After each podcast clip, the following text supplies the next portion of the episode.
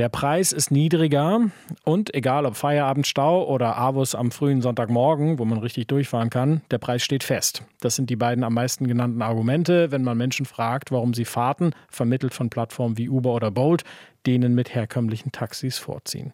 Also niedriger und feststehender Preis. An beide Aspekte will Berlins CDU-Verkehrssenatorin Manja Schreiner ran, sagt sie, um das Taxigewerbe vor einem, wie es heißt, ruinösen Wettbewerb zu schützen. Und nicht zuletzt auch deswegen, weil Recherchen des RBB diese Woche aufgedeckt haben, dass mindestens 1000 Wagen an die Uber, Bolt und FreeNow Fahrten vermitteln ohne Konzession durch die Stadt fahren, das heißt auch ohne Versicherungsschutz. Also, da ist ordentlich Drehzahlpotenzial drin. Guten Morgen, Frau Schreiner. Guten Morgen. 1000 Wagen oder doch eher 2000 Wagen, wie manche glauben? Wie groß ist das Problem der Mietwagen, die ohne Konzession durch Berlin fahren?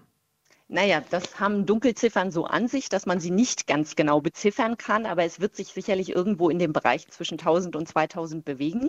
Legale Mietwagen gibt es ungefähr 4500 in der Stadt, aber auch da ähm, ist es oftmals so, dass da auch ein bisschen Graubereich dabei ist. Hm. Zur Erklärung, Firmen wie Bolt oder Uber äh, vermitteln diese Fahrten über, über Apps äh, an Firmen, denen die Wagen gehören und wo die Fahrer angestellt sind.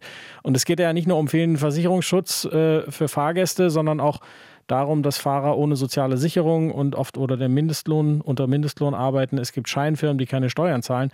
Und Sie haben gestern im Abgeordnetenhaus gesagt, Sie würden alle Spielarten dieses Wettbewerbs kennen. Da frage ich mich, warum braucht es diese journalistische Recherche, dass Sie da was unternehmen? Also ich habe ab dem ersten Tag ähm, meiner Amtszeit ähm, sofort mich um das Thema gekümmert. Ich habe mich also gleich nach sechs oder acht Wochen mit den Taxiverbänden, und zwar mit allen Taxiverbänden in Berlin getroffen und ähm, habe das Problem sofort ähm, zur Chefsache gemacht. Und so eine Vorbereitung eines Festpreises dauert halt auch eine Weile, äh, bis man das mit Taxametern, mit der IHK, mit den Taxiverbänden abgestimmt hat, was hm. da der richtige Korridor ist. Das dauert eine Weile, aber da bin ich sofort rangegangen. Moment, es geht jetzt um die Taxifahrer. Das, darüber mhm. wollen wir gleich nochmal sprechen. Es geht mir jetzt mhm. erstmal um die Frage, die Vermittlung von Fahrten über Bolt und Uber an Firmen, die fragwürdig sind. Warum haben Sie bis da, dahingehend bisher noch nichts unternommen? Da laufen auch Vorbereitungen, aber wir äh, haben ein stufenweises Vorgehen ins Auge gefasst, dass man erstmal den Taxifahrern es ermöglicht, diesen Festpreis auch festzusetzen. Das ist die erste Stufe. Ähm, dann sind wir in den Vorbereitungen für die zweite Stufe. Das ist der Mindestpreis äh, für den Mietwagenbereich. Und die dritte Stufe, die wir auch parallel angegangen sind, ist die Beseitigung des Kontrolldefizits beim Landesamt äh, für Bürger- und Ordnungsangelegenheiten das wiederum die Aufsicht über diese Mietwagenfirma hat. Das muss man, mhm. glaube ich, an der Stelle nochmal dazu sagen. Kontrolldefizit. Ähm, was genau wollen Sie da ändern?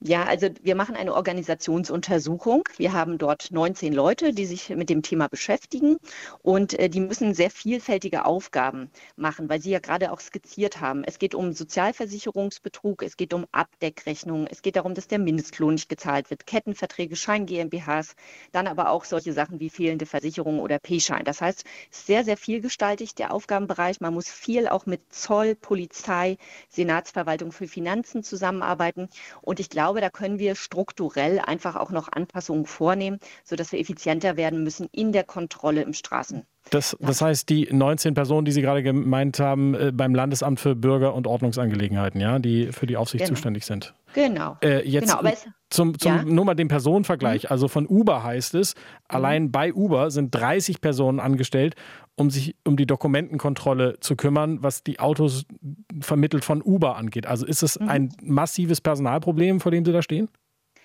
Also das glaube ich nicht, dass es massiv ist. 30 äh, Leute, die das bei Uber machen, machen das auch für ganz Deutschland und Österreich. Das ist ja nicht nur für Berlin. Ähm, und im Landesamt ähm, hat man eben diese 19 Leute, die sich um bestimmte Aufgaben kümmern. Aber wie gesagt, andere Aufgaben sind ja auch, wie zum Beispiel Mindestlohnkontrolle, sind ja auch dann dem Zoll zugeordnet. Und das macht es halt auch ein bisschen komplex. Das werden wir zusammenführen.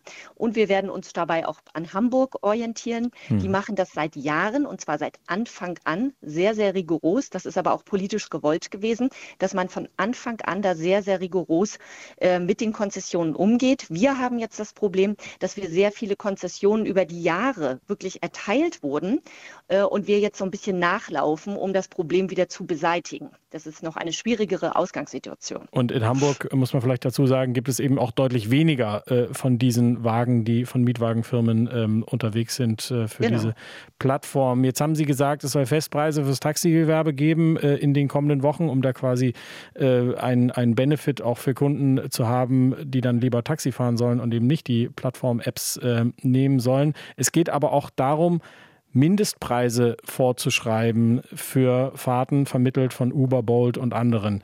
Können Sie das denn so einfach?